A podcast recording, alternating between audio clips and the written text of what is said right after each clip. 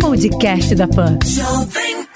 Olá, seja bem-vindo ao podcast da Pan, que deixa você bem informado com as notícias do dia e as análises dos nossos comentaristas de um jeito rápido e dinâmico. Hoje é quinta-feira, 17 de setembro de 2020. Ouça os destaques comentados por Rodrigo Constantino e Josias de Souza.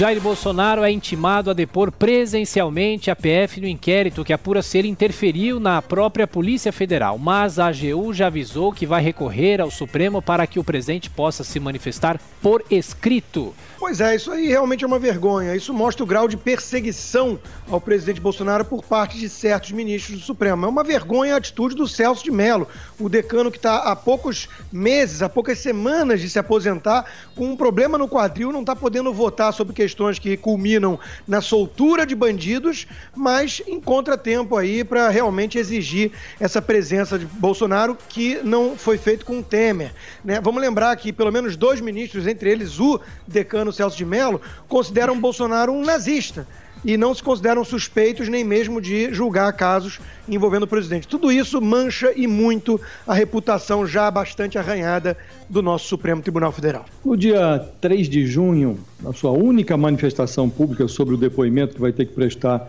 no inquérito em que é acusado por Sérgio Moro de tramar a intervenção política na Polícia Federal, o presidente Bolsonaro soou valente ele disse: a PF vai me ouvir, estão decidindo se vai ser presencial ou por escrito. Para mim, tanto faz. Os conselheiros jurídicos do governo mostraram a Bolsonaro que, num inquérito criminal, a fronteira entre a valentia e a imprudência é muito tênue. Dono de um temperamento mercurial, o presidente foi convencido a recorrer no Supremo eh, para obter a prerrogativa de prestar um depoimento por escrito. Na prática, o Bolsonaro tenta se blindar da sua própria língua, que por vezes parece ter vida própria. Neste recurso preparado pela Advocacia da União, é realçado o fato de que o ministro Luiz Roberto Barroso concedeu em 2017 ao então presidente Michel Temer a opção de ser interrogado por escrito num inquérito em que ele era investigado por corrupção. Por isso, a AGU pede que seja revogada a decisão do Celso de Mello, que impôs uma inquirição oral a Bolsonaro. Politicamente, a equiparação com o Temer é tóxica, mas juridicamente representa a segurança de que a língua do Bolsonaro não vai produzir nenhuma surpresa capaz de complicar um processo que a equipe jurídica do governo avalia que está a caminho do arquivo. Copom interrompe ciclo de cortes e mantém a taxa Selic em 2% ao ano. Os aumentos de preços durante a pandemia ligaram um alerta do Comitê de Política Monetária, que decidiu deixar a taxa básica de juros na mínima histórica. Pois é, era uma decisão esperada, né? Nós vimos que o Federal Reserve, o Banco Central Americano, também decidiu manter a taxa de juro em zero.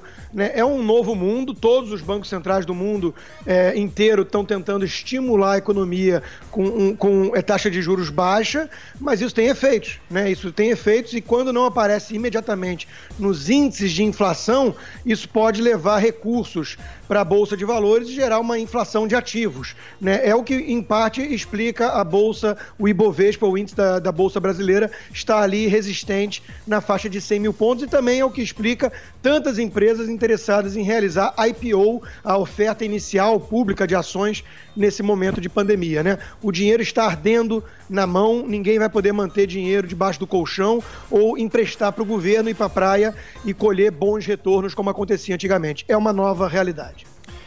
Enquanto incêndios consomem o Pantanal e a Amazônia, o Ministério do Meio Ambiente só gastou 0,4% da verba de preservação. A análise do Observatório do Clima mostrou que a pasta liberou apenas 105 mil dos mais de 26 milhões de reais para ações contra queimadas e desmatamento. Após nova cobrança de países europeus, o vice-presidente diz que é preciso avançar no diálogo e descarta esconder informações sobre a Amazônia. Hamilton Mourão confirmou o aumento das queimadas neste mês, mas sugeriu levar, levar embaixadores para conhecer a situação da floresta. A carta que os embaixadores de oito países europeus enviaram ao vice-presidente Hamilton Mourão para alertar que a devastação da Amazônia dificulta a importação de produtos brasileiros é mais um entre muitos sinais que o governo vem recebendo de que o descaso ambiental vai resultar em prejuízos econômicos. Bélgica, Alemanha, Dinamarca, França, Itália, Holanda, Noruega e Reino Unido pressiona o Brasil basicamente por duas razões: oportunismo e protecionismo. Nesse jogo, tudo que o governo precisaria fazer é combater a sério os crimes ambientais, parando de fornecer material para os adversários. Ao dizer que pretende superar o problema levando embaixadores para passear na floresta, o vice-presidente Mourão se comporta como um sujeito que bate com a cabeça na parede, na expectativa de que a qualquer momento a parede vai se transformar numa porta. Por enquanto, esse comportamento só produziu alucinações. Depois de ser efetivado como ministro da Saúde, Eduardo Pazuello fala em criar kit Covid-19 com cloroquina. O general falou que avalia usar o programa Farmácia Popular para distribuir o remédio que não tem eficácia comprovada contra o coronavírus. Bom, em primeiro lugar, é uma boa notícia a efetivação do ministro que estava ainda como interino, mas tem sido elogiado por muitos, quase todos os governadores, inclusive aqueles que é, gostam de detonar o presidente Bolsonaro. Foi o caso do João Dória, em São Paulo, que escreveu é, um post é, nessa quarta-feira elogiando a ação do, do Pazuello. Né? Ninguém, acredito, sente saudades é, do é, Rolando Lero, como eu chamava o Mandetta, que transformou da pandemia um palanque eleitoral é, de olho lá em 2022. Né? Então o Pazuello é, tem um perfil mais discreto, mais sério de trabalho nos bastidores para entregar resultados. E quanto à cloroquina, é aquela história, né? Politizaram um remédio que não tem efeito colateral basicamente nenhum, que tem aí é, é, décadas de uso, profilático inclusive, né? E é, que todo mundo sabe que elites em hospitais privados e médicos na frente de, de batalha estão tomando. Né? Então não faz nenhum é, sentido você usurpar esse direito daqueles que são mais pobres. Enquanto isso, o Brasil já contabiliza mais de 134 mil vidas perdidas para a Covid-19. Segundo o próprio Ministério da Saúde, são mais de 4 milhões 419 mil casos da doença, com 3 milhões 720 mil pacientes recuperados. A efetivação do Eduardo Pazuello no cargo de ministro no instante em que o país contabiliza mais de 134 mil mortos por Covid-19, marca a consolidação da gestão Bolzuelo na pasta da saúde. Bolzuelo é um híbrido resultante da cruza do negacionismo do capitão Bolsonaro com o servilismo do general Pazuello. Na gestão do ortopedista Henrique Mandetta, o Bolsonaro pregava uma coisa, o ministro fazia o contrário. Na curta passagem do oncologista Nelson Tait, o presidente tomava decisões sem consultar o ministro. Com o Bolzuelo, atingiu-se o estágio da perfeição insignificante. Bolsonaro decide, o Pazuello diz amém. Na cerimônia de posse, o presidente voltou a poderes ativos da cloroquina. Na prática, o Bolsonaro chama cientistas, chefes de Estado e a população mundial de imbecis. E dispondo de um remédio capaz de deter o coronavírus, é incompreensível que o Brasil e o mundo tenham permitido a morte de mais de 900 mil infectados pelo coronavírus. O INSS anuncia que as perícias médicas começam a ser retomadas hoje. No entanto, a Associação de Médicos garante que a chance de voltar ao trabalho agora é zero por causa da falta de condições de segurança e higiene nas agências. Após evento no STF, Rodrigo Maia e pelo menos três ministros de tribunais superiores são diagnosticados com a Covid-19. O presidente da Câmara está bem e manterá isolamento em casa, mas a presidente do TST, Maria Cristina Peduzzi, segue internada em Brasília. Um esqueleto de Tiranossauro Rex será leiloado nos Estados Unidos. O conjunto de 188 ossos fossilizados foi descoberto em 1987 e pode ser arrematado por cerca de 8 milhões de dólares. E o futebol, na Libertadores, Palmeiras vence o Bolívar por 2 a 1.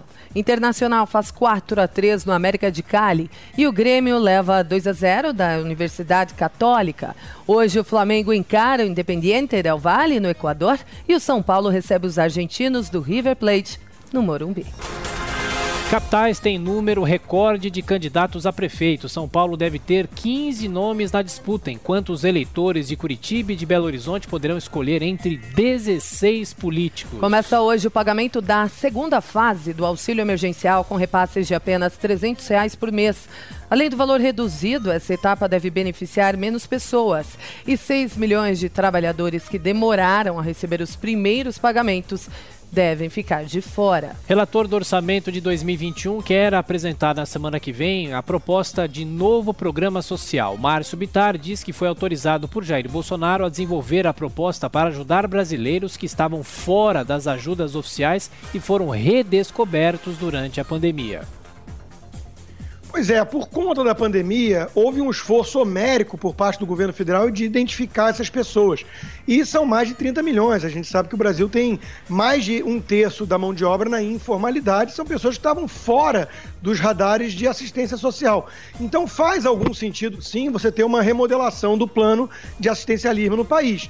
O presidente mandou a equipe estudar, alguma coisa vazou, ele repetiu a frase de que não quer tirar de pobres para dar para paupérrimos, né? E ficou esse impasse. Agora ele manda o Congresso analisar isso, né? Então, é de novo, é um populista muito esquisito, muito estranho esse que delega ao parlamento o, o protagonismo de é, criar uma nova forma de assistencialismo social. Se ele fosse de fato totalmente populista, ele ia ignorar o seu ministro da, da Economia, ia ignorar os limites orçamentários e ia tocar é, o projeto sozinho.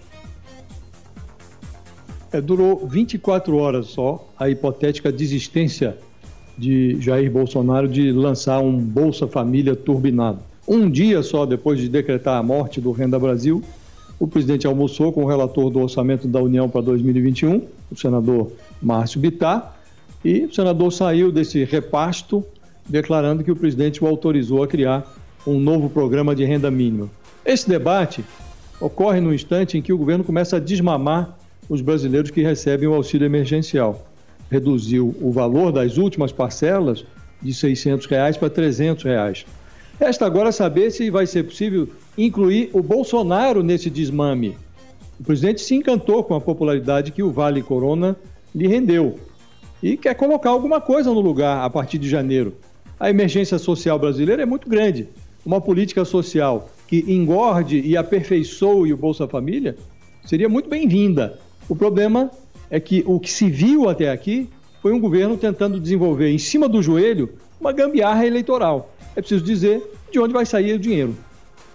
Programa Federal de Socorro a estados e municípios durante a pandemia tem distribuição desigual de recursos. Segundo a Folha de São Paulo, alguns entes da federação receberam verbas mesmo sem ter perdas significativas na arrecadação, enquanto outros não conseguiram suprir os valores perdidos. Carlos e Eduardo Bolsonaro são intimados a depor a Polícia Federal. Os filhos do presidente serão ouvidos no inquérito sigiloso que apura a realização de atos com manifestações antidemocráticas. Essa intimação é muito esquisita. A Procuradoria-Geral da República se manifestou contra a oitiva dos filhos do presidente, o Carlos e o Eduardo Bolsonaro. Esse inquérito aí investiga manifestações antidemocráticas. A Polícia Federal deu de ombros e confirmou a intimação. Os dois vão ser ouvidos como testemunhas.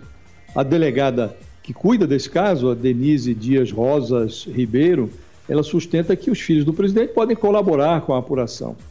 Esse processo corre no Supremo, a relatoria é do ministro Alexandre de Moraes.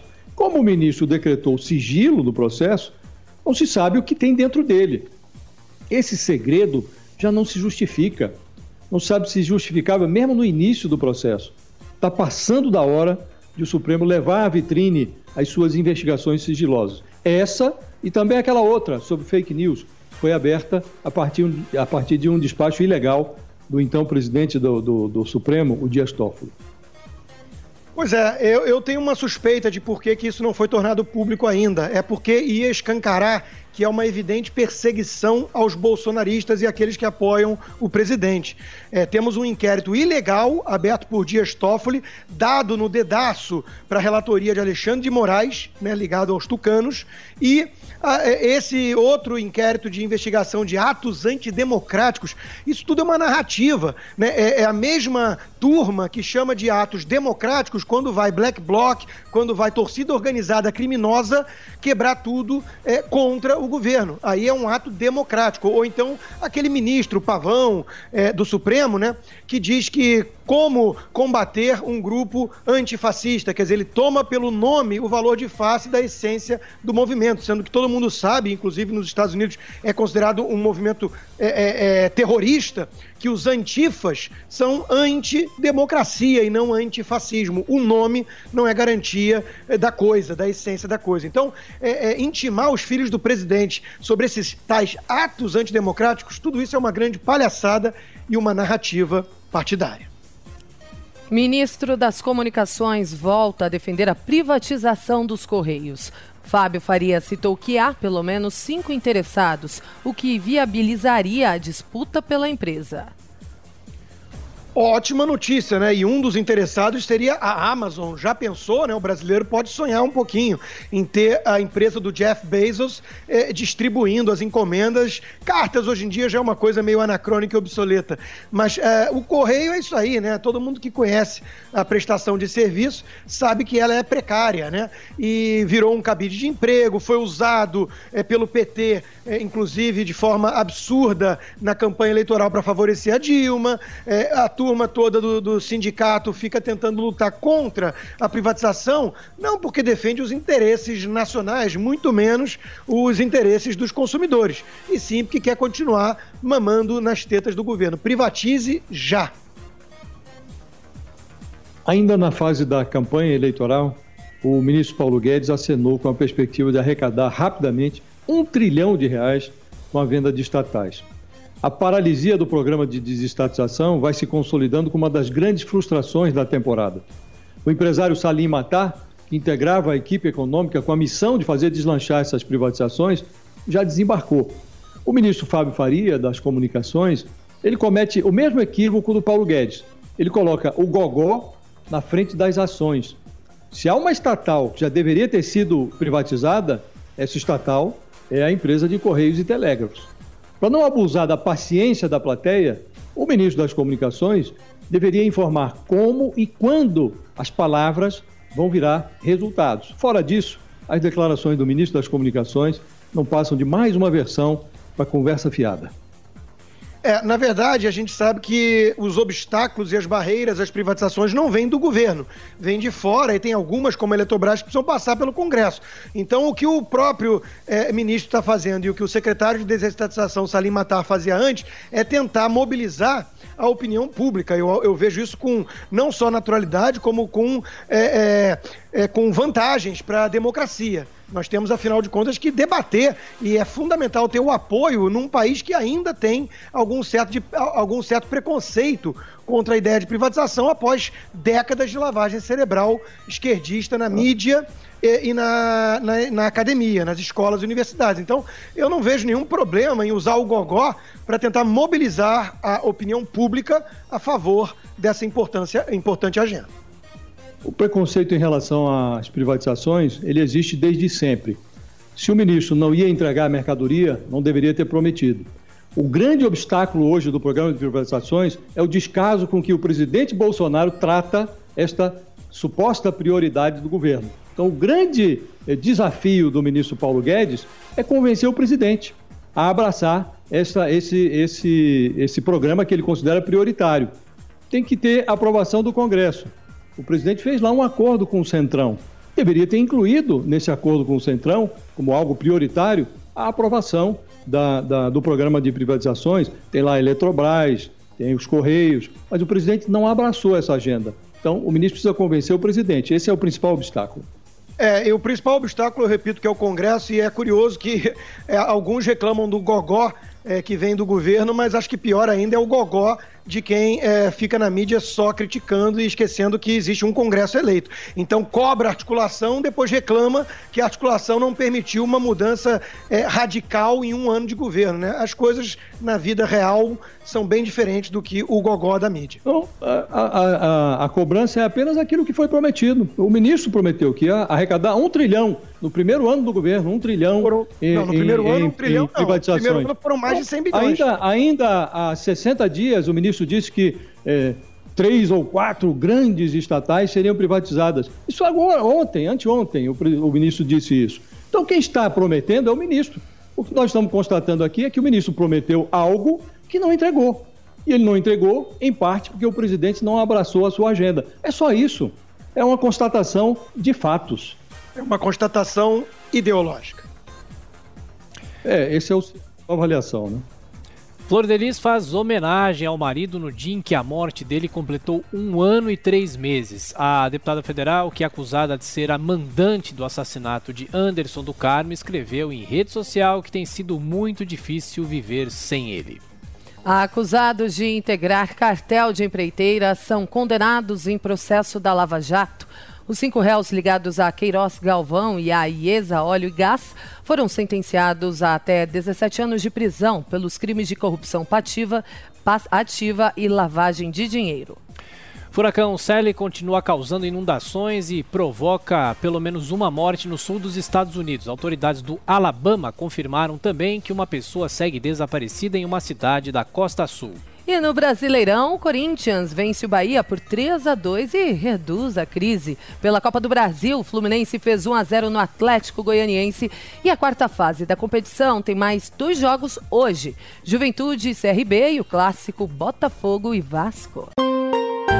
Esse foi o podcast da Pan, que deixou você bem informado com as notícias do dia e as análises dos nossos comentaristas de um jeito rápido e dinâmico. Para acompanhar mais informações e comentários, é só acessar o nosso site jp.com.br e o aplicativo Panflix. Baixe agora na sua loja de aplicativos. Podcast da Pan.